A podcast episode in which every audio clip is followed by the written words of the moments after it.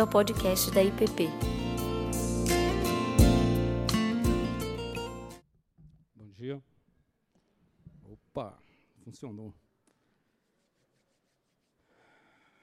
Então, gente, hoje a gente continua a nossa essa série de três exposições sobre o que nós temos chamado de de volta ao essencial.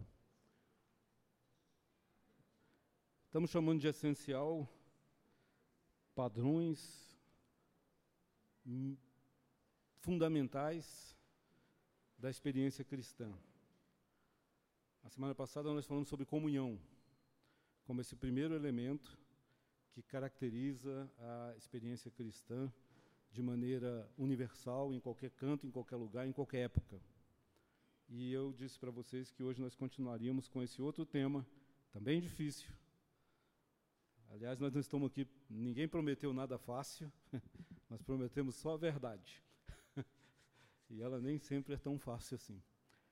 Então, o perdão, eu queria começar, ao pensar nisso, lembrei dessa figura tão conhecida, o bispo anglicano Desmond Tutu, que foi o Prêmio Nobel da Paz em 1984, por um trabalho que ele foi desenvolvendo durante décadas de contraposição ao apartheid, que era aquela política de discriminação, segregação racial na África do Sul.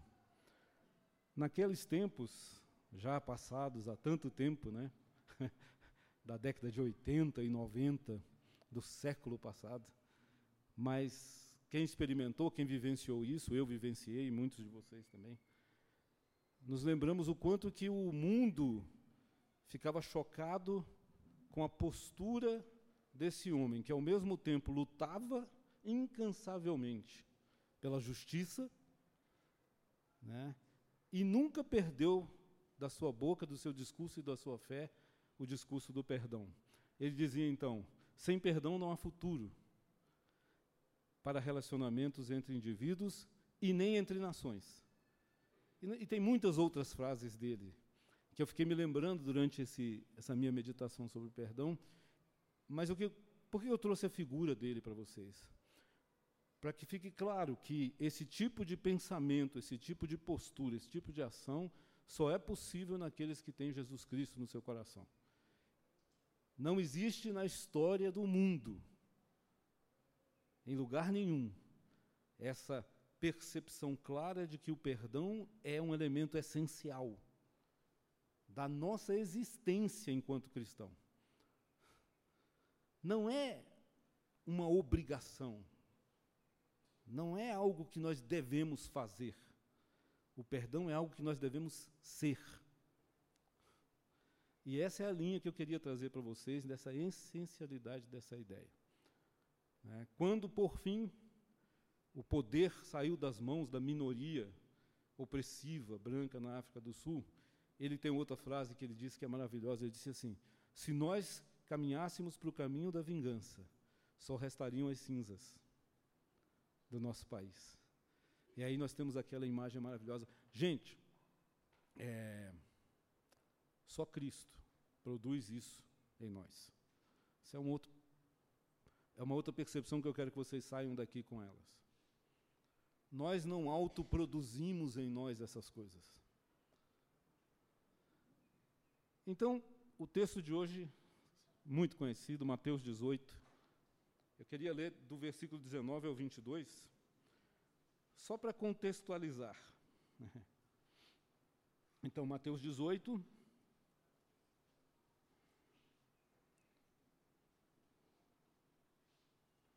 Vamos ler do 18 até o 22. Mateus 18, vamos ler de 18 a 22. É quase que óbvio virmos para esse texto nesse tema. diz assim, a palavra diz assim: Quem está falando aqui é Jesus. Né? Em verdade vos digo que tudo o que ligardes na terra terá sido ligado nos céus, e tudo o que desligardes na terra será terá sido desligado nos céus. Em verdade também vos digo que se dois dentre vós sobre a terra concordarem a respeito de qualquer coisa que porventura pedirem, ser-lhes-á concedido por meu Pai que está nos céus. Porque onde estiverem dois ou três reunidos em meu nome, ali estou no meio deles. Eu fiz questão da gente ler essa parte antes do texto clássico sobre perdão, para a gente já fazer a conexão da aula passada com a de hoje. Né? Quando a gente fala em comunhão, o primeiro versículo que vem à nossa mente é esse, né? Onde dois ou três estão reunidos em meu nome, ali estarei. Então é uma comunhão horizontal e uma comunhão vertical que se interconecta na existência. E eu fiquei pensando, interessante, porque logo a seguir vem o discípulo de Jesus e diz assim: Então Pedro, aproximando-lhe, perguntou: Senhor, até quantas vezes meu irmão pecará contra mim que eu lhe perdoe? Até sete vezes? Respondeu-lhe Jesus: Não te digo que até sete vezes, mas até setenta vezes sete. Vocês podem deixar a Bíblia de vocês aberta nesse capítulo, que nós vamos voltar a ele para explorar é, o modo lúdico como Jesus explica esse conceito, que é essa parábola que se segue aí. A parábola do rei que perdoa e do súdito que não imita o rei. Né? Mas a, a, a primeira noção que eu queria que a gente tivesse é assim: no contexto da comunhão, encaixa-se perfeitamente, necessariamente, o tema do perdão. Até quantas vezes, Senhor? É o questionamento de Pedro. E eu fiquei tentando, conversando um pouco com a Jane sobre isso, ela falou assim: o que é perdão? Primeira coisa que você vai ter que explicar para o pessoal o que, é isso. Eu falei, eu não sei. eu não sei. Mas eu fui puxando da memória, da minha memória, da minha, da minha história. E me lembrei que ali, também pelo final da década de 80, no auge da minha juventude e empolgação, eu me deparei com um livrinho fantástico, que se vocês não conhecem, eu recomendo que procurem, do pastor Caio Fábio, naquela primeira dispensação, né? Mas é, a verdade não muda, né, gente? A verdade é a verdade. E, mas o nome do livro é Perdão à Encarnação da Graça, que é uma análise desse texto. E aí, para mim, foi o melhor conceito que eu descobri de muitas e muitas leituras que eu fiz. Né? O que é perdoar? Ele diz assim: perdoar é deixar o outro nascer de novo na nossa própria história, sem as recordações que fizeram dele uma desagradável lembrança. É deixar o outro nascer de novo, sem as recordações que fizeram dele uma desagradável lembrança. É oferecer uma memória apagada, sem registros, sem mágoas, sem as tatuagens do ressentimento. É bonito isso aqui, não é? Não? Agora, pensa num negócio difícil. Pensa numa coisa complicada. Mas é o que é. A partir desse conceito, eu queria propor que a gente caminhasse na nossa aula é, e queria dizer para vocês o seguinte: essa é uma daquelas lindas e emocionantes impossibilidades que a Bíblia nos propõe. Isso aqui tá, você sabe que nós estamos a reboque do Sermão do Monte, que já é um monte de impossibilidades. Assim como eu falei na aula passada que a comunhão é uma impossibilidade. E aí o que eu quero nessa nossa aula é responder não. Não é uma impossibilidade, ao contrário. O perdão não apenas é possível, como ele é esperado e mais, requerido de nós.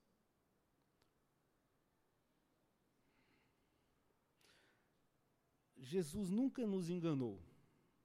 Ele nunca disse assim: aquele que quer vir após mim pode vir porque está tudo certo, é de boas. Como diz a molecada aí, é de boa. Ele disse assim: você quer vir após mim? Negue-se a si mesmo, tome a sua cruz e siga-me. É nesse contexto, é esse mestre que nós seguimos, gente. Então isso é requerido de nós. E aí eu queria propor então que a gente olhasse sobre três aspectos que eu quero desenvolver na nossa aula. O perdão é um valor central do reino na narrativa bíblica. Essa é a primeira coisa que eu queria dizer para vocês. A segunda, Jesus explicita e materializa esse valor na sua própria história. E terceiro, o perdão é um valor esperado nas relações interpessoais dos súditos do reino. Ou seja, se o rei materializa-se na sua vida, ele espera que nós, como seus súditos e seguidores, façamos o mesmo. Então, são esses três passos que eu queria que a gente caminhasse um pouco hoje. Começando então pelo primeiro é perdão como valor central do reino na, na, na narrativa bíblica. É, tentar fazer uma síntese rápida dessa ideia do perdão como algo que está presente em toda a narrativa bíblica, é, para a gente ter uma análise da teologia bíblica sobre o perdão de uma maneira ampla, né? com duas ideias centrais. O pecado é a quebra, é a ruptura, é a separação. De uma maneira ampla, o pecado é dar as costas para o Deus que me fez para me relacionar com Ele, e nesse contexto dar as costas para todos os relacionamentos que Deus formou quando criou a terra. Então, pecado é separação. Por isso que a Bíblia nos diz que o salário do pecado é a morte. E morte o que é? Separação, ruptura da conexão que nós temos com Deus. Se Deus é o autor da vida, se Ele cria a vida, quando nós nos rebelamos contra Ele, pecado, nós estamos andando para longe dele. Por isso, a, figura do Gênesis é a figura de um jardim que é deixado para trás. Né? E nós temos toda aquela dramática situação de um anjo colocado com uma espada na porta do jardim para que você não volte mais. Do jeito que você está, você não volta mais aqui. Então, pecado é quebra, ruptura e separação. O que é o perdão?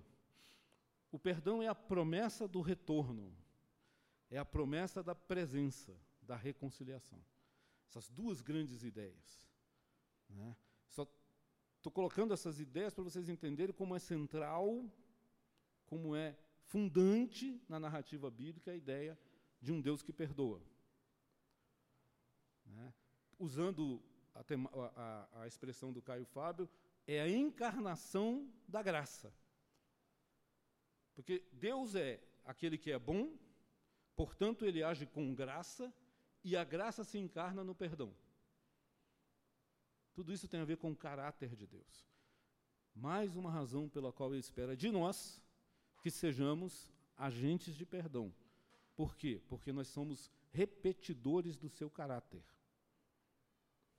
A gente pensa muito em deveres e obrigações morais, mas a gente esquece que essas coisas só são possíveis a partir do que nós somos ou do que é gerado em nós na transformação que o Espírito faz em nós.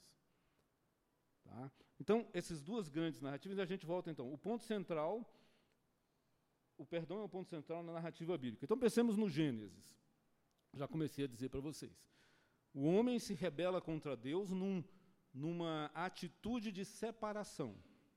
Eu não quero andar contigo, eu, eu dou as costas para o Senhor e faço do jeito que eu quero. E foge. E Deus o que faz? Eu costumo dizer, no dia que o homem pecou, naquele momento é, é, histórico, fundamental, lá no jardim, no início da criação, no dia que o homem e a mulher pecaram, nada mudou em Deus. Nada. Do mesmo jeito que Deus era, ele continuou sendo. Do mesmo jeito que Deus fazia, ele continuou fazendo. Naquele mesmo dia, ele voltou, na viração do dia, para o encontro. Quem mudou foi o homem. O homem é que fugiu, o homem é que se percebeu moralmente é, errado. E com vergonha da sua nudez, fugiu. Mas Deus continuou fazendo a mesma coisa e continua fazendo de eternidade a eternidade. Ele é o mesmo ontem, hoje será eternamente. Deus não mudou. O pecado não mudou Deus, gente. E a sua natureza, a sua bondade, graça e misericórdia continuavam lá. E ele diz: Adão, onde é que você está? O que, que aconteceu? Percebe como a narrativa já nos apresenta um Deus que perdoa? No momento do erro, no dia da queda, né? A gente vai para o Êxodo, estudamos isso o ano passado, de maneira aprofundada e detalhada. O que nós temos ali, se não um Deus que diz: vocês vão errar, vocês vão duvidar, vocês vão reclamar, e eu continuarei presente. Nós nos encontramos na tenda do encontro. É só ir para lá. Vai lá que eu estou lá. E a gente percebe que no final da narrativa do Êxodo, o que, é que nós temos? aquele evento em que o tabernáculo é cheio da glória de Deus, a Shekinah de Deus. Quando enfim o tabernáculo é construído, Deus o enche com a sua presença. Por quê? Porque ele sempre esteve lá.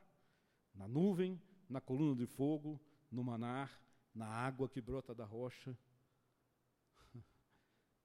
A presença de Deus não se quebra com o pecado, nem o bezerro de ouro foi capaz de demover o coração de Deus de perdão e misericórdia.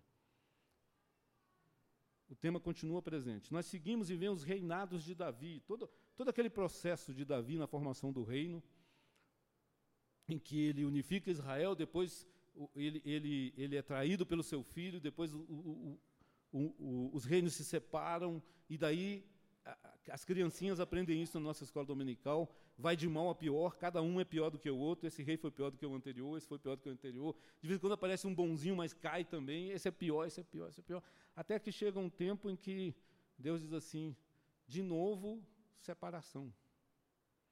Percebem? O exílio é novamente a história do jardim.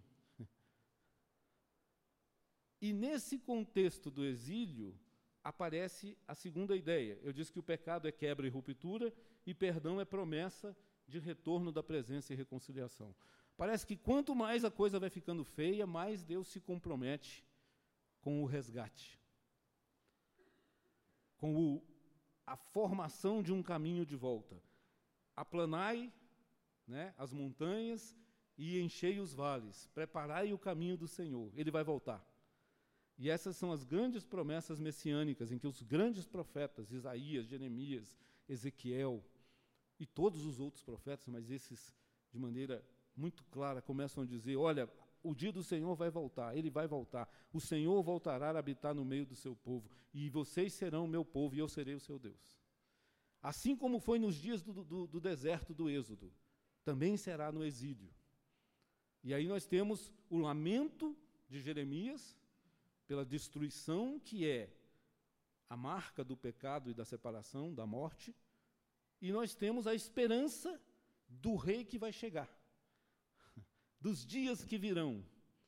E nessa profecia messiânica continua sendo central a promessa do perdão, até que a gente chega em Jeremias 31, de 31 a 34, que eu quero ler para vocês.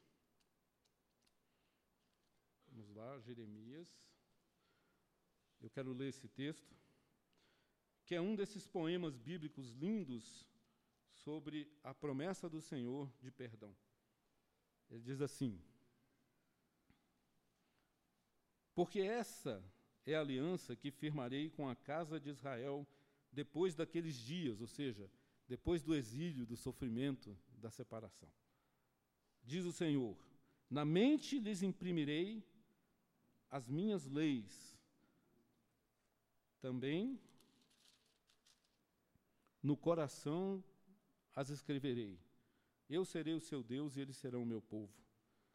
Não ensinará jamais cada um ao seu próximo, nem cada um ao seu irmão, dizendo: Conhece ao Senhor, porque todos me conhecerão, desde o menor até o maior deles, diz o Senhor. Pois perdoarei as suas iniquidades e dos seus pecados jamais me lembrarei. É um tempo que está prometido, um tempo em que a lei do Senhor, aquela que nós insistimos em quebrar e pecar contra, será inscrita não mais, e se você continuar lendo esse texto, ele vai dizer: não será mais como no tempo do Êxodo, em que eu colocava ela em tábuas de pedra, mas eu as escreverei no seu coração. Por isso que você não vai precisar ensinar um para o outro, porque você vai saber dessas coisas. Eu vou criar em vocês um coração que reflete a minha lei. Por quê? Porque não lembrarei mais das suas iniquidades. Então nós vemos que esse é o tema central. Nós estamos vendo um Deus cujo caráter é: eu perdoarei as suas iniquidades. Então, nós podemos concluir que o valor perdão, e é interessante, eu estou usando essa palavra valor aqui propositadamente. O que é um valor? Né? Quando você vai estudar psicologia modernamente, fala-se muito em dois aspectos da nossa comportamentabilidade humana. Nós nos comportamos a partir de crenças e de valores. Crença é aquilo que eu acredito com a minha mente, que é correto, e produz em mim uma forma de agir. São coisas que eu acredito, que eu creio. Valor é aquilo que está dentro do meu coração, que dá substância à minha vida, ao que eu sou e pelo que eu ajo. Crença me faz agir como valor cobra de mim uma atitude. Valor está num âmbito muito mais profundo. O valor é aquilo que me faz dizer não. Por exemplo, é, se eu sou alguém que tem o valor da honestidade, o valor me diz dizer não à propina, ao lucro fácil, à injustiça. Né? Se eu sou alguém que tem como valor a fidelidade, é o valor que me impulsiona a dizer não ao adultério, à traição. Percebem? O valor cobra de mim, e se eu fizer diferente do que os meus valores mandam, eu entro em dissonância comigo mesmo. O perdão é um valor que Deus coloca em nós. Se eu fosse usar uma linguagem do Rubem, ele, ele, ele colocou um texto certa vez no Ultimato, recentemente, nós já conversamos sobre isso, em que ele chamou isso de os aplicativos de Deus. e o perdão é um deles. O amor, a justiça, a beleza. O perdão é um aplicativo que Deus colocou no nosso hardware que faz a gente funcionar. E a gente responde a ele. Então, esse é um valor essencial. Ele não é produzido é, é, por, eu coloquei em nós, né? Assim, o valor é produzido em nós, não por nós, mas pela atuação de Deus. E aí é algo que vai muito além de uma mera obrigação moral. E aí eu vou explicar para vocês o que eu estou querendo dizer com essa expressão obrigação moral, para não ficar dúvida.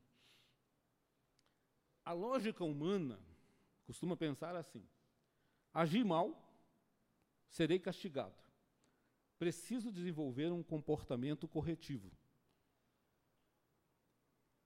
E com ele, eu garanto a solução do meu problema por um novo agir. E assim eu recupero a presença de Deus. Então, na lógica humana é assim: eu errei, eu preciso consertar isso de alguma forma, pelas minhas forças, pelo meu jeito, da forma como eu faço. Esse é o projeto humano: alcançar o céu pelo seu valor, valor aqui não no sentido que eu estava colocando, mas pela sua própria força. O modelo de Deus, o modo de Deus é diferente, porque Deus pensa assim: eles agiram mal, mas não importa o que a história trouxer como consequência, eu perdoarei e reconstruirei os caminhos, eu garantirei a minha presença. Para vocês entenderem isso visualmente, como que desenhando para uma criancinha de 5 anos de idade, eu desenharia a cruz. Enquanto nós tentarmos corrigir o pecado humano, o crime da separação que nós cometemos, pela nossa força, a gente não vai chegar em lugar nenhum. É uma torre de Babel, que diz: Eu vou alcançar os céus, mas que no final só gera discórdia e divisão. Mas quando eu vejo o modo de Deus agir, é Desde a fundação do mundo, a cruz de Cristo estava fincada sobre a nossa história. Antes mesmo que a gente pecasse. É uma disposição. E Ele produz os caminhos, percebem, gente? Por que eu estou falando dessas coisas? Para que a gente não saia daqui, não é nunca o que eu quero, que você saia daqui carregando o peso do fato de que você vai muitas vezes não conseguir. Para isso, esse perdão é prévio. Ok? Então, o perdão é mais profundo, estão entendendo? Ele é muito mais profundo no nosso ser. Ou você é, ou você não é. Entendeu? Mesmo que você se debata e sofra, e seja difícil, eu entendo. Claro que eu entendo, porque eu sei, porque eu também sou assim. Né? Mas a questão não é se eu vou acertar sempre, a questão é no meu coração eu sou um perdoador? Que é o mesmo problema que existe com o pecado. O problema não é pecar, o problema é ser pecador. Não é? A gente diz assim: alguém que me mente de vez em quando, errou, errou, falhou, falhou. Mas existe o mentiroso. E por aí você pode colocar qualquer tipo de pecado que você pensar. Também vale para as virtudes e para os as questões positivas. Ou nós somos ou não somos. Vamos dar sequência um pouquinho. A segunda coisa, eu disse para vocês então que o perdão é Jesus explicita, revela e materializa ou encarna o valor do perdão no seu ensino. Então ele nos ensina a orar, a oração fundamental, Pai nosso que estás nos céus, acabamos de orar aqui, né? Pai nosso que está no céu, santificado seja o teu nome. Venha o teu reino. Como que esse reino vem? Na prática. Quando perdoamos aos nossos devedores, assim como o Senhor perdoa os nossos pecados. Ele nos ensina a dizer: perdoa, Pai. De novo e de novo e outra vez. Todo dia. Confissão é diária. Perdoa, perdoa, perdoa. Jesus nos ensina e nos incentiva a dizer perdão. Né?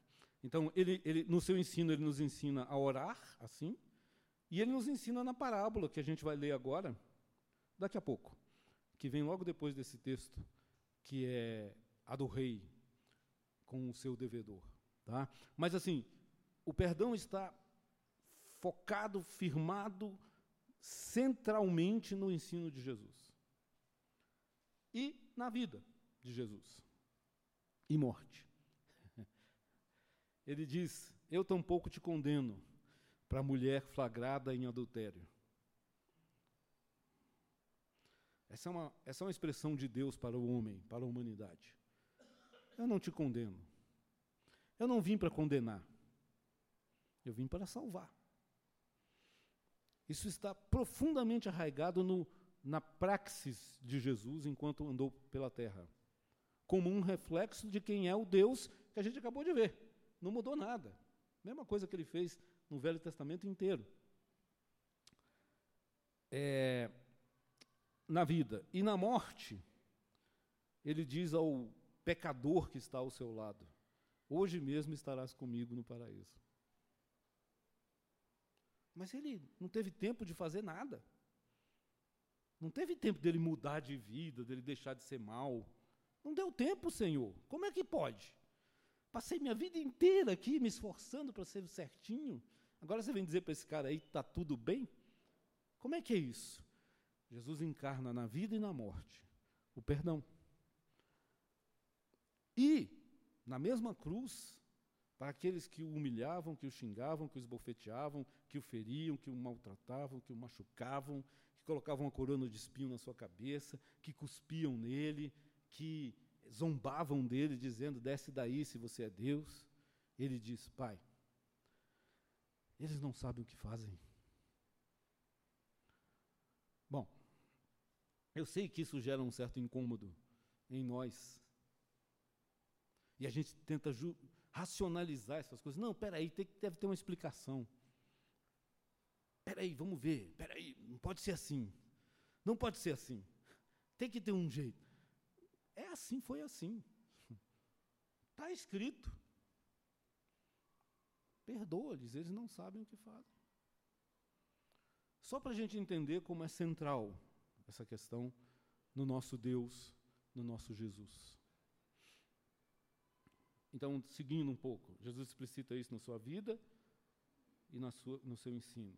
E o terceiro ponto que eu falei para vocês que ia trabalhar na nossa aula de hoje é: o perdão é um valor esperado, como eu disse lá no início, e requerido nas relações interpessoais dos súditos de Jesus. Então, como eu disse a semana passada, gente, o que me faz entrar nesse caminho tão difícil, né, da vida cristã, o que me faz lutar tanto por essa comunhão tão complicada como a gente estudou na semana passada? E eu disse: o que é? O meu Senhor.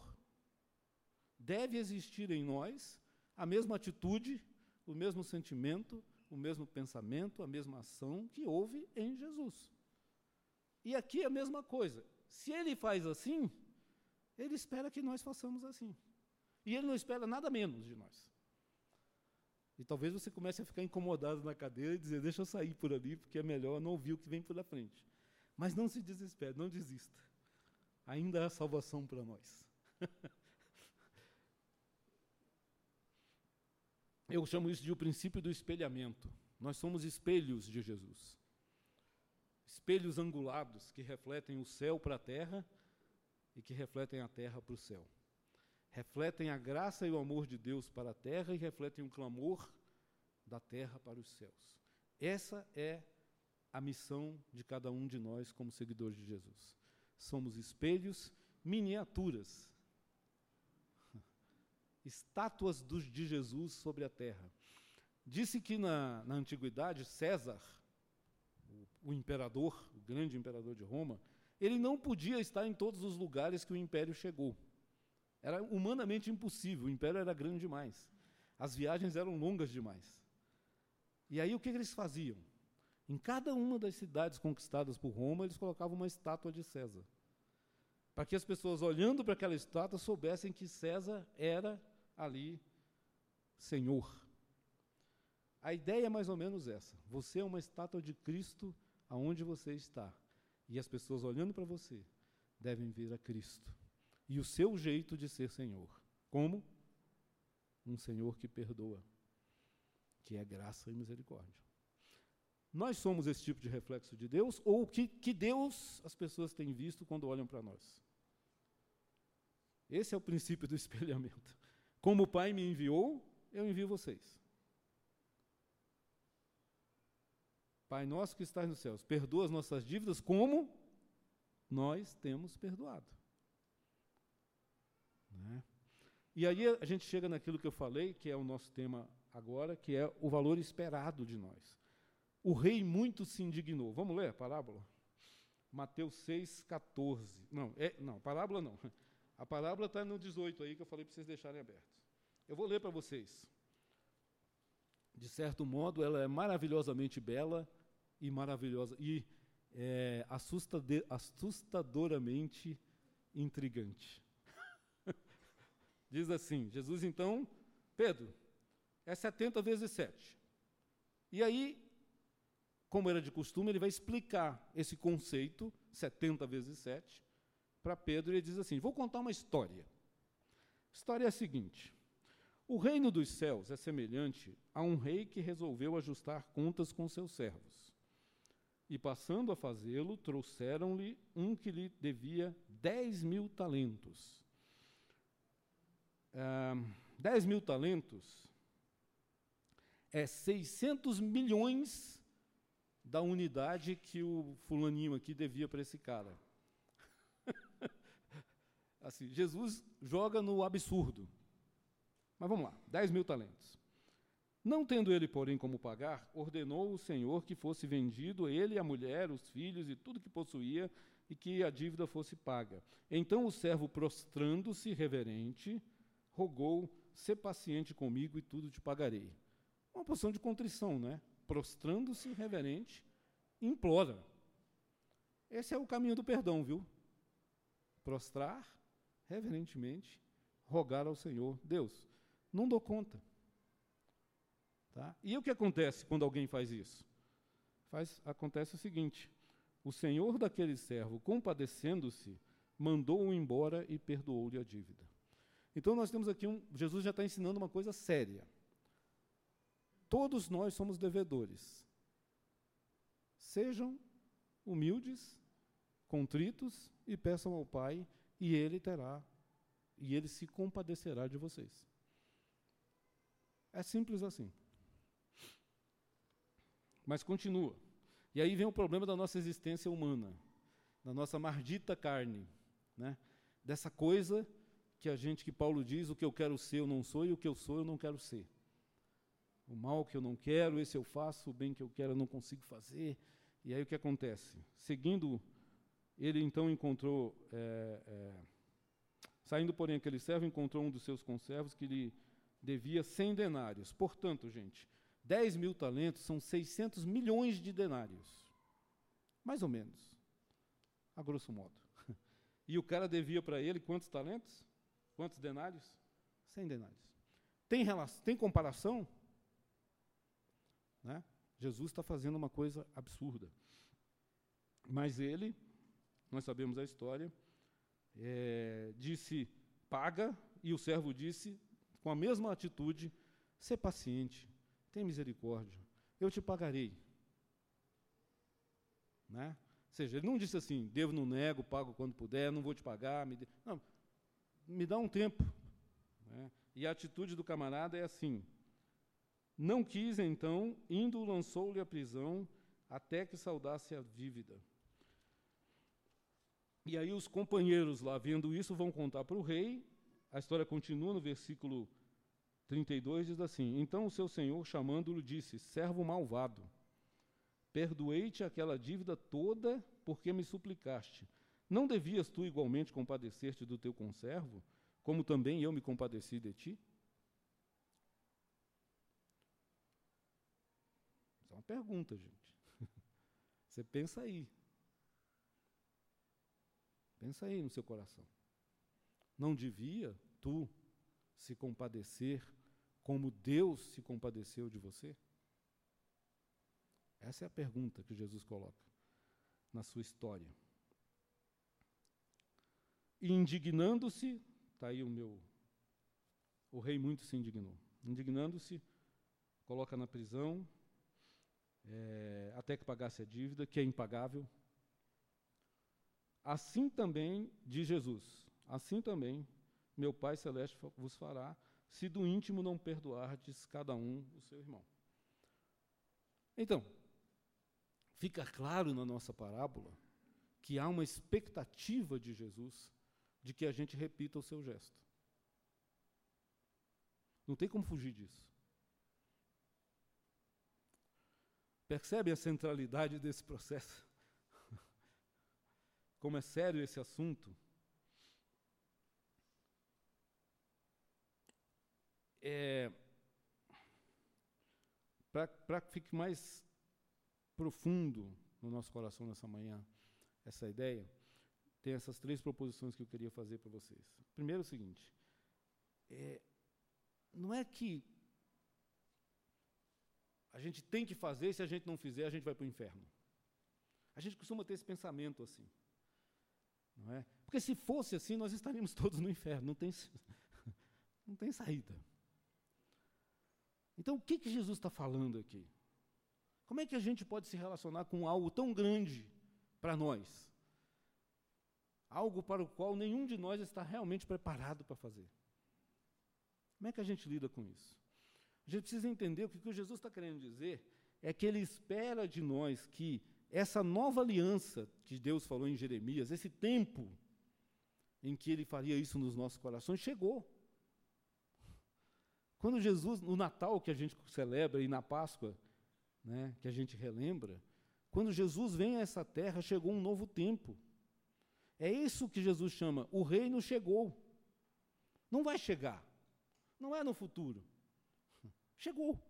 E aí, essa, esse coração da nova aliança é uma nova aliança que é marcada pelo perdão. O que Jesus espera de nós é que a gente é, cultive um coração que se aproxima das relações dos outros, pessoas, comunidades, pensamentos, com a possibilidade, a abertura de perdoar. E quando a gente não conseguir, a gente tem que voltar a Deus e pedir perdão para Ele de novo. E pedir que Ele nos dê força. Mas um coração disposto é o que Jesus espera de nós. Um coração disposto, inclinado. Porque o perdão é a marca da nova aliança. A nova aliança se sustenta no sangue da cruz, que é o sangue que nos purifica, que nos faz de novo a voltar a ter condições de estar na presença de Deus, a romper o ciclo da morte e da separação. O perdão é esse jeito de viver, como diz em Jeremias 31. É um coração. E o perdão nasce e se possibilita da nossa compreensão da sua reciprocidade. Jesus, em Mateus 6,14, nesse mesmo contexto, diz assim: Se vocês perdoarem aos seus irmãos, então Deus perdoará vocês. O que quer dizer que se vocês não perdoarem, alguma coisa vai se romper nessa relação. E eu queria que a gente compreendesse isso com calma agora. O que Jesus está dizendo é que a pergunta de Pedro é a pergunta errada, para a hora errada, no contexto errado. A pergunta de Pedro simplesmente revela que o coração de Pedro ainda não chegou lá. O que Jesus está dizendo é o seguinte: se você ainda está contando, então você não está perdoando. Nem pense em contar, apenas faça. Veja, não é uma mudança de um comportamento, é uma mudança de mente e de coração. Gente, se a gente ainda está contando que tipo de pecado dá para perdoar e que tipo de pecado não dá para perdoar, ou quantas vezes eu perdoo e qual é o limite da minha paciência, é porque nós ainda não entendemos o que é o perdão que Cristo espera que nós tenhamos no coração. E eu sei que você deve estar pensando, mas Caio, você está exagerando. Não é assim a vida real. Muita coisa na vida real não é como deveria ser. É verdade. Mas o ideal, o modelo, o objetivo é esse. Para de contar. Desenvolva um coração que perdoa. Mas por que isso? Porque fazendo assim, eu estarei sendo obediente ao meu Senhor. Porque fazendo assim, eu estarei sendo liberto da cadeia, da prisão do inferno. Aquela que o servo mal foi jogado lá. Né? Ah, o inferno da eternidade. A gente, a gente pensa logo no inferno da eternidade. E aí, muitos adios dizem: ah, tudo bem. vou, vou, vou arriscar. A gente só esquece que o inferno é aqui e agora. O inferno da falta de perdão disseca, destrói, fulmina os corações nesta vida. Percebem? Então, o que Jesus está dizendo é o seguinte: não caia nessa balela, saia disso, seja livre, porque eu já paguei esse preço. Eu já paguei. Mas a minha ofensa, Senhor, mas a ofensa que eu sofri, que ofensa é maior do que a ofensa que Deus sofreu? E eu não estou falando aqui abstrata e genericamente, estou falando de mim e de você. Cada um vista a carapuça que lhe couber.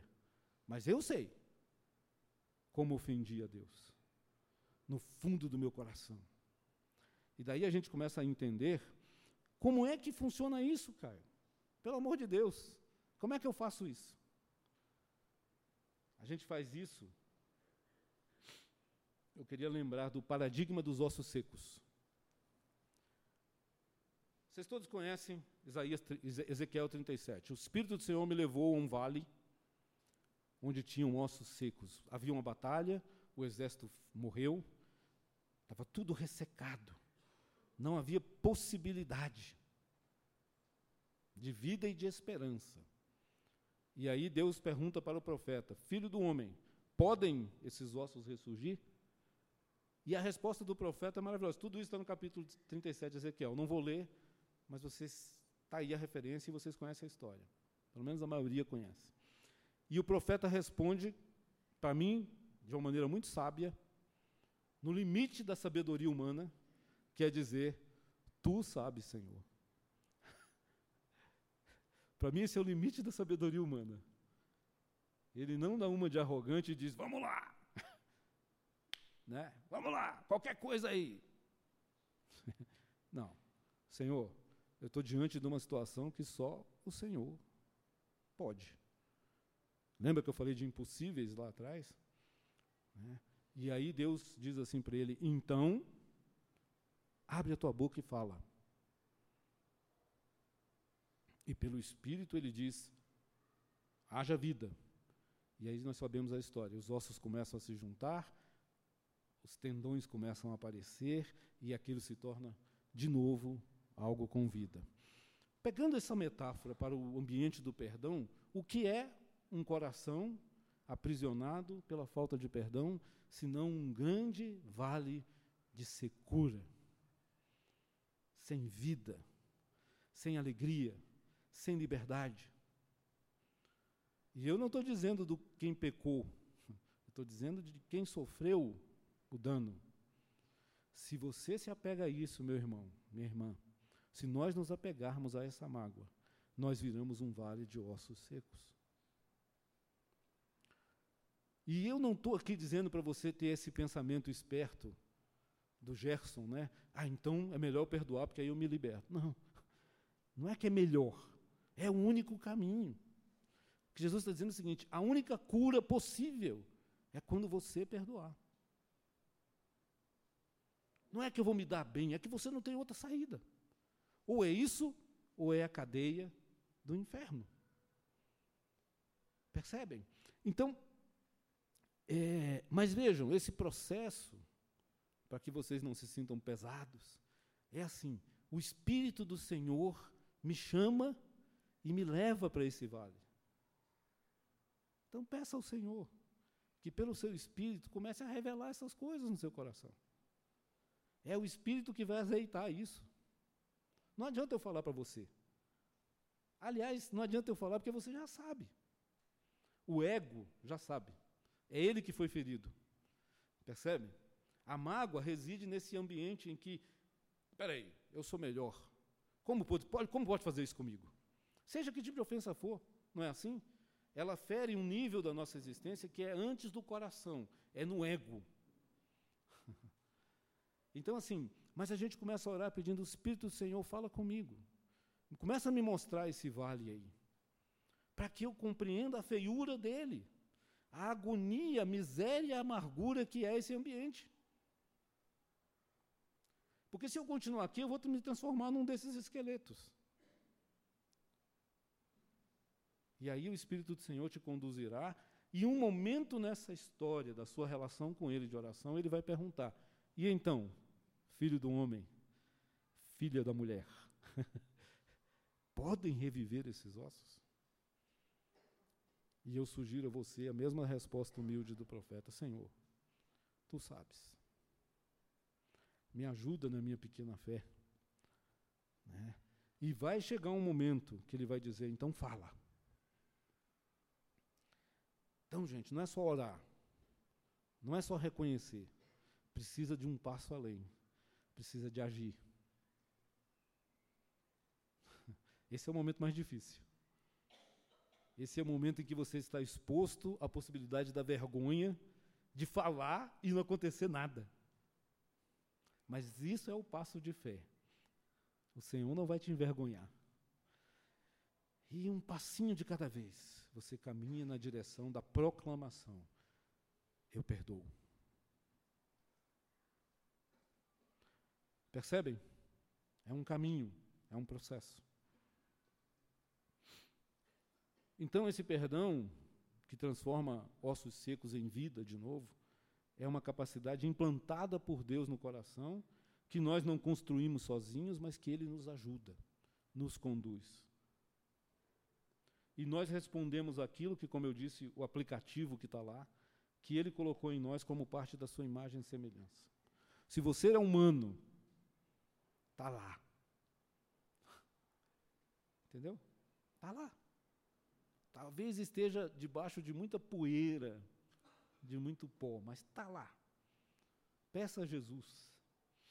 O, o, a Isabelle Ludovico, ela sempre fala assim: tem algumas jornadas que a gente faz para os nossos corações, para os quartos, que é melhor você pedir para Jesus ir com você. Dar a mão como uma criança, sabe? Pai, aquele quarto ali é muito escuro, vai comigo. Porque há caminhos muito escuros nos nossos corações. Mas não fuja deles. Às vezes é ali que está a sujeira que precisa ser limpa. Então, gente, como processo, como é esse processo? O primeiro elemento do perdão é uma consciência profunda do estado de morte que a ausência de perdão gera. É uma consciência profunda da ruptura, da separação, do inferno. essa consciência que quando Jesus faz a pesca maravilhosa e Pedro fica encantado, ele se cai de joelho na praia e diz assim: Afasta de mim, porque eu sou pecador. Eu não mereço estar na Sua presença. Não há perdão sem essa consciência. Não é, não é que Deus não quer dar, é porque não se, nós não queremos receber. Se a gente não chega à consciência profunda de que somos pecadores, o que aconteceu com esse servo aqui, que teve uma dívida de 600 milhões de dinheiros perdoado pelo rei, e sai na esquina e é capaz de partir para o pescoço de um camarada que deve 100 real? O que está acontecendo com esse cara? Se não uma ausência da consciência de quanto lhe foi perdoado. Esse é o primeiro passo, gente. Se a gente não se vê na posição de quem deve, e deve muito, e não tem como pagar, nós nunca perdoaremos. Por quê? Porque nós nos sentiremos dignos de honra e, portanto, aquele que ofendeu a minha honra não merece o meu perdão. Daí vem um conceito muito interessante da cruz. Né? Muitos de nós percebemos a cruz como uma vingança de Deus sobre o ser humano pecador na pessoa de Jesus. Tem que ter cuidado com essa percepção. Não é, não é vingança, é o perdão de Deus. É Ele assumindo na cruz a dívida que eu não posso pagar.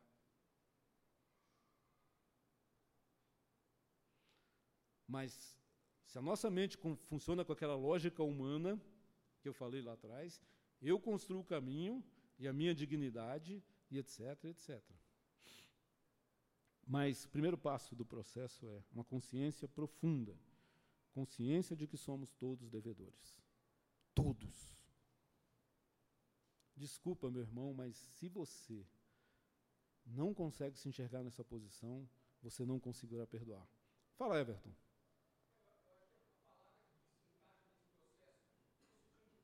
Ah. Sim.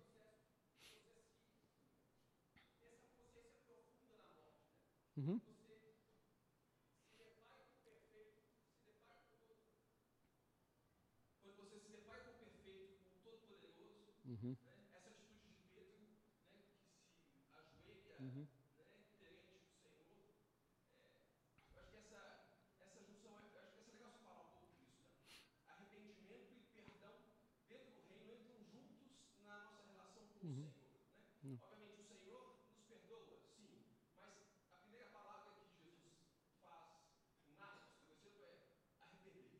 Mm-hmm.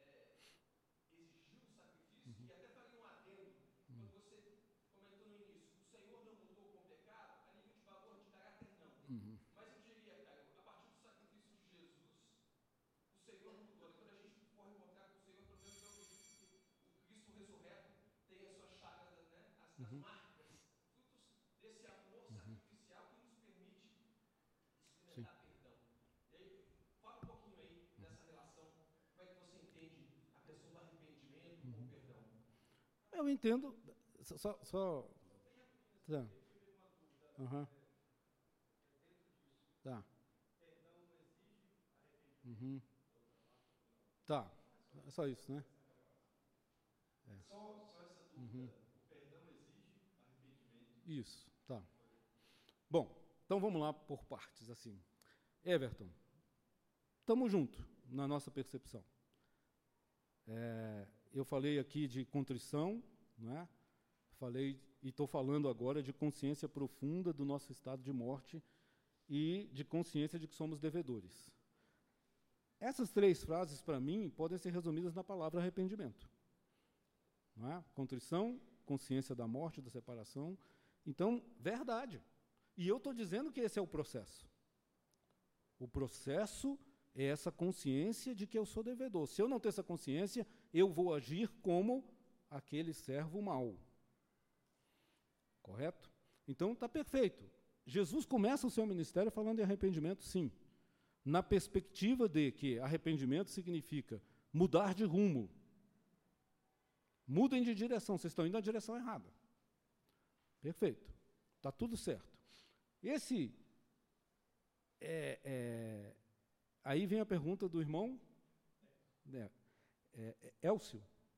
Tércio. É, o perdão necessariamente requer o arrependimento? Vamos com calma. Vamos com calma. Porque nós vamos chegar agora num ponto que eu acho crucial da nossa aula, neste terceiro ponto, que é Deus espera de nós que perdoemos. Tá? Então, assim, eu vou dar uma resposta inicial para vocês, mas por favor me escutem com calma. E a minha resposta é não. Não, o perdão está dado.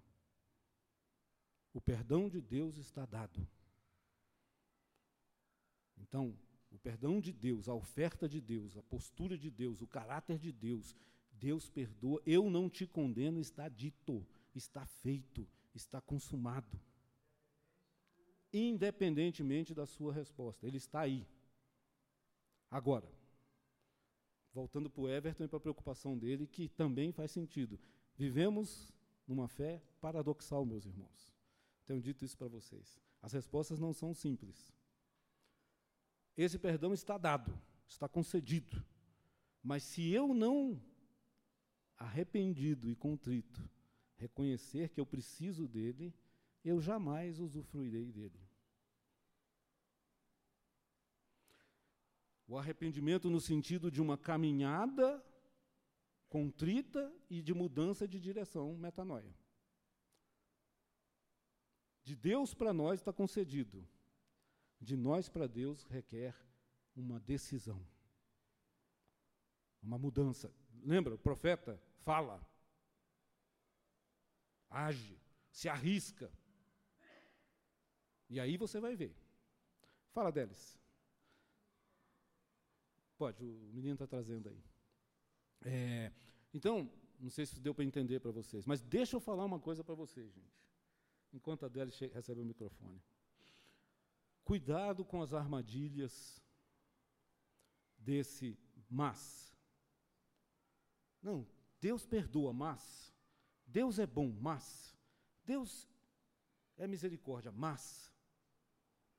Porque às vezes isso é uma construção mental para eu projetar em Deus aquilo que eu não dou conta de fazer. Esse pecado eu não dou conta de perdoar, porque não teve contrição, porque não teve arrependimento. Mas é você, é eu que não dou conta. Fala, Délis, pode falar.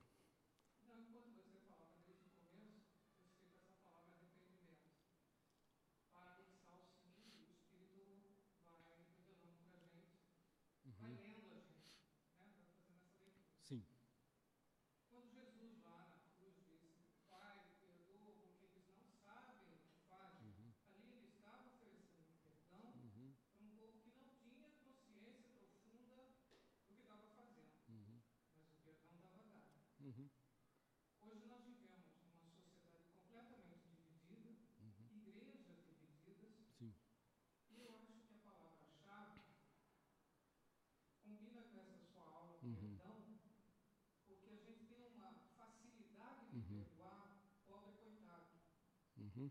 E uma dificuldade de perdoar soberbos. Uhum. Gente que não reconhece uhum. que não quer ter consciência da morte. Uhum. Ou seja, não é sábio, é nécio. Nécio uhum. não reconhece erro, não uhum. admite, não pede perdão, não se arrepende e continua errando. Uhum. O coração da gente fica duro. Uhum. A nossa história, nesse país é cheia de cinismo Uhum. público, é cheia de ladrão, é cheia de zaqueus, Uhum. certo? Sim. E a gente não perdoa, Uhum. a gente não ora por eles. Uhum. Como é que a gente chega na oração do Pai Nosso e pede para Deus perdoar a gente, assim como a gente tem perdoado essa turma? A gente não tem perdoado Uhum. essa turma, tanto Tá. que sobra esse discurso, Uhum. eles e nós. Isso, isso, isso, isso. Porque eu tenho razão. Uhum. Eles são injustos. É. Onde é que fica essa questão Uhum.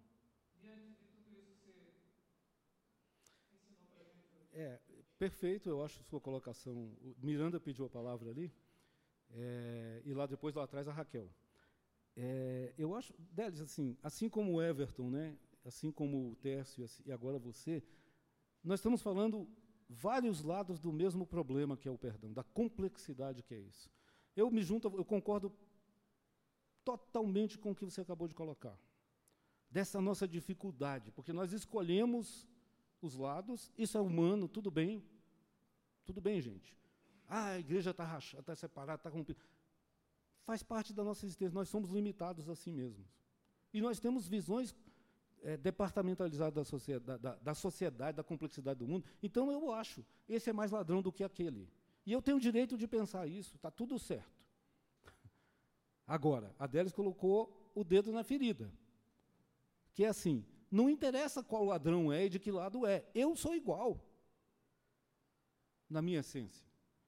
E eu só consigo orar, perdoa as minhas dívidas, porque como eu tenho perdoado aos meus devedores, se eu incluir nisso os corruptos, os assassinos, os malandros, os, entendeu? Então, Délis, você está perfeita. Esse é o problema do perdão. Por isso é que essa, e de novo voltando para o Everton, essa consciência de que a morte é minha, é o meu estado. Eu sou um vale de ossos secos. Tem misericórdia de mim, Senhor. Sob a sombra da cruz, todos nós nos vemos pecadores. Aí eu vou ter que orar por eles, seja quem for. Por mais difícil que seja isso para a minha história. Diga, Miranda. Essa questão está muito ligada à questão de arrependimento, que é a questão inicial do Técio. Uhum. É, arrependimento, uma coisa fica clara: se a salvação é pela graça, arrependimento não pode ser moeda de troca. Uhum. O arrependimento ele tem que ser uma consequência da compreensão do que Jesus fez. Exato. Arrependimento é consequência, não é condição. Uhum.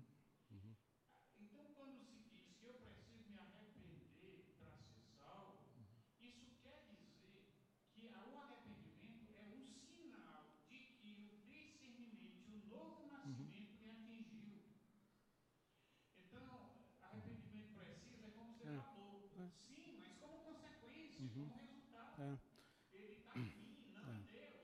Então, é, uma outra coisa que eu queria fazer, que eu considero muito importante Uhum. aqui, na questão desse arrependimento e compreensão, Uhum. são dois tipos de atitude Hum. nossa em relação a Deus. Uhum. Uma, eu aceito porque eu creio e obedeço. Uhum.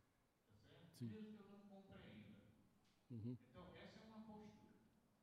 A outra é quando eu sou transformado, compreendi, discerni e, portanto, houve uma transformação enorme dentro de mim. Uhum. O que eu quero dizer Hum. é que os dois são aceitos por Deus Uhum. porque estão no terreno da boa Sim. vontade e da fé. Mas Perfeito. não estão Uhum. no terreno das condições Uhum. para a salvação. Perfeito. É isso aí. Amém. Amém. Tudo, irmãos, tudo que vocês falaram, né, caminha para a conclusão que eu ia dar a aula. Eu acho que Deus está nos conduzindo aí para isso. Tem a Raquel lá, né? É, é, viu, Miranda? Porque assim, essa é a conversa que Jesus está tendo com Pedro. Senhor, quantas vezes eu tenho que. Pedro está legitimamente preocupado. O que, que eu tenho que fazer? E Jesus está dizendo assim: Pedro, o buraco é mais embaixo. Né? Você precisa parar de se preocupar com quantas vezes e começar a fazer. quantas vezes aparecerem na sua frente. O problema é que eu quero saber corretamente como fazer, quantas vezes, para saber exatamente o que eu tenho que fazer, e Jesus está dizendo: você tem que fazer. Agora. Quantas vezes? Uma vez de cada vez. Quantas vezes? A vez que aparecer. Pode ser uma, pode ser mil. Mas você vai ter que fazer. Senão você vai estar na prisão. Porque aí vem a consequência. Né? A consequência de quando você começa a entrar nesse caminho é a consciência profunda de vida. A ação do espírito, a percepção dos limites humanos, isso que nós estamos conversando aqui, Senhor, eu não dou conta. E Deus vai dizer para você: Eu sei que você não dá conta. Mas vamos dar mais um passo. Mais um passo, mais um passo, até o dia que você vai dar conta. Porque a promessa dos ossos secos é a ressurreição, gente. Então, assim, a metáfora aqui é assim: quando você. Lembra a frase é, é, do Caio Fábio, né? Quando você permite que a pessoa volte a viver na sua vida. Ressurreição. Lembra do filho pródigo? Ele vai, ele peca, ele erra, o irmão fica bravo e o pai fica esperando. Ele volta, o pai acolhe vida. O filho diz não, morte. Ele está fora da festa. Então, o que vai acontecer com o outro, só Deus e o pai, só o pai sabe. Eu é que tenho que entrar nessa festa, senão eu vou ficar fora. Então, assim, é uma consciência de que nós somos perdoados. A vida é a percepção. Deus me perdoou. Eu estou livre. Mas o que ele fez é absurdo. Eu sei. Isso é questão dele com Deus.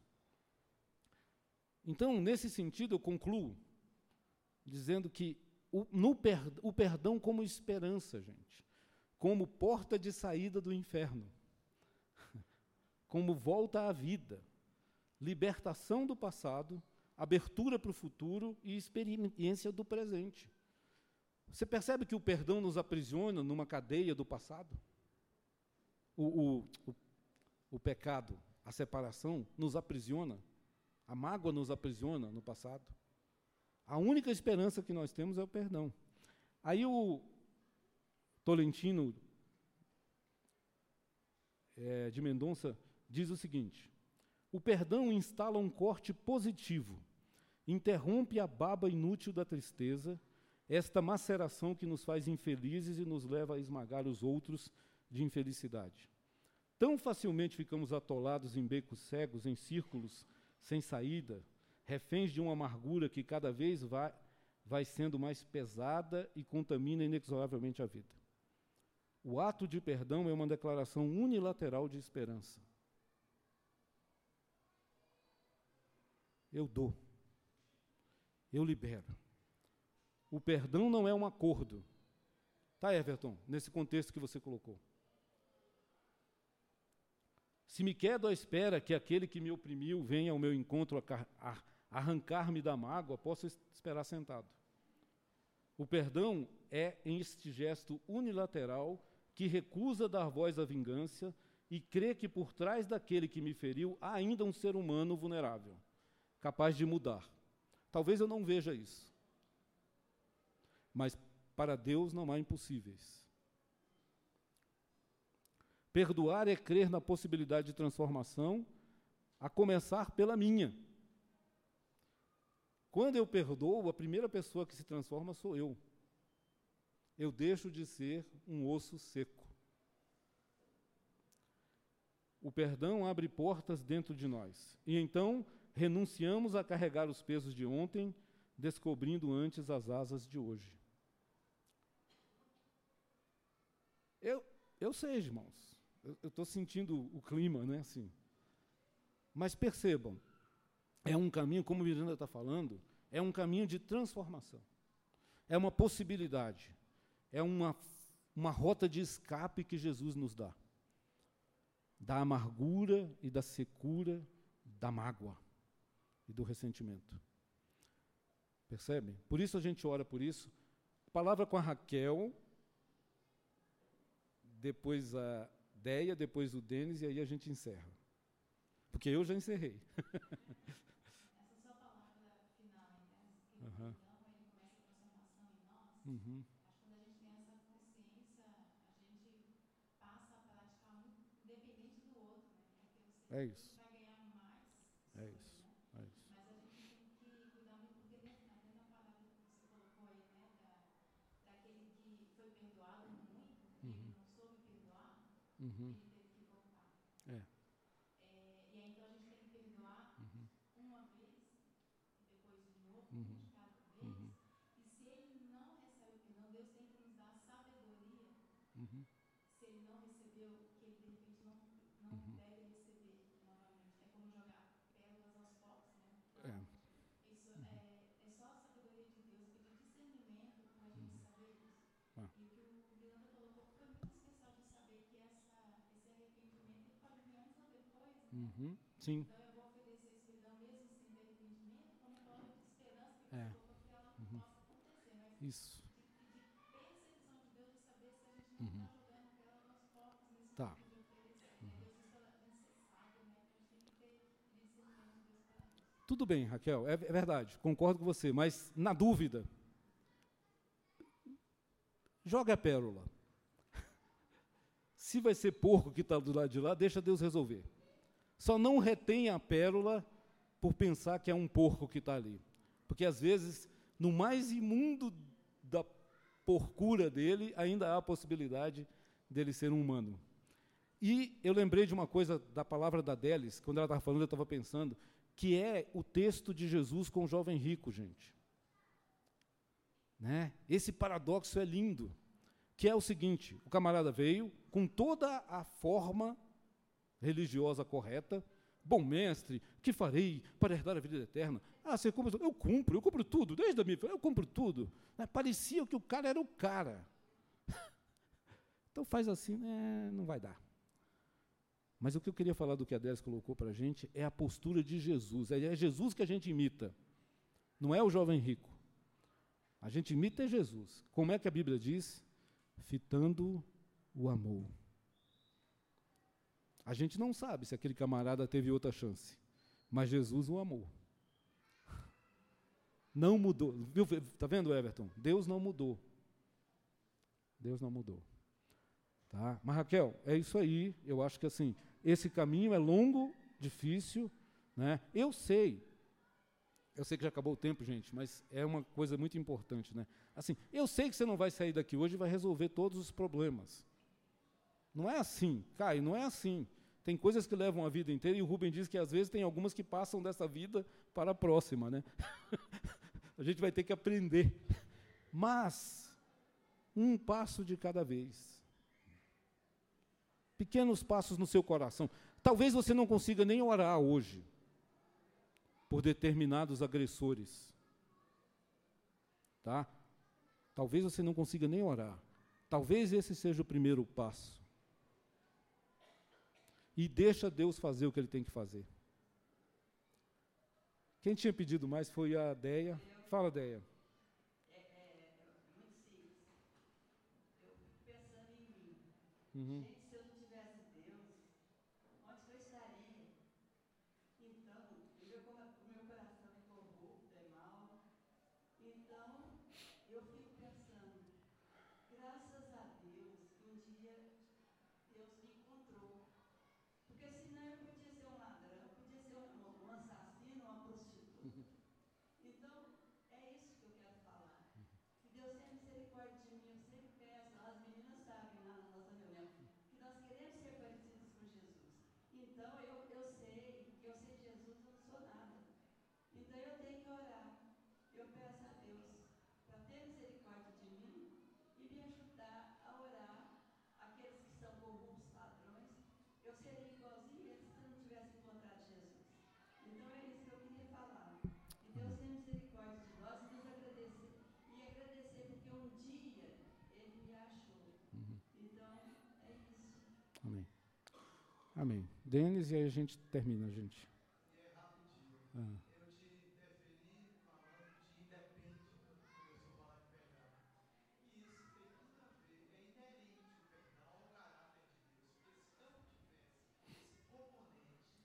ver, é E lembre-se, Ele está formando em nós esse caráter. Nenhum de nós tem esse caráter plenamente formado, mas Ele quer formar. E Ele vai formar enquanto nós permitirmos que Ele forme. Amém, gente? Deus abençoe. Desculpa aí pela demora. Que o Senhor possa completar essas coisas nos corações individuais. Né? Amém? Você acabou de ouvir o podcast da IPP. Para saber mais, acesse nossa página em www.ippdf.com.br.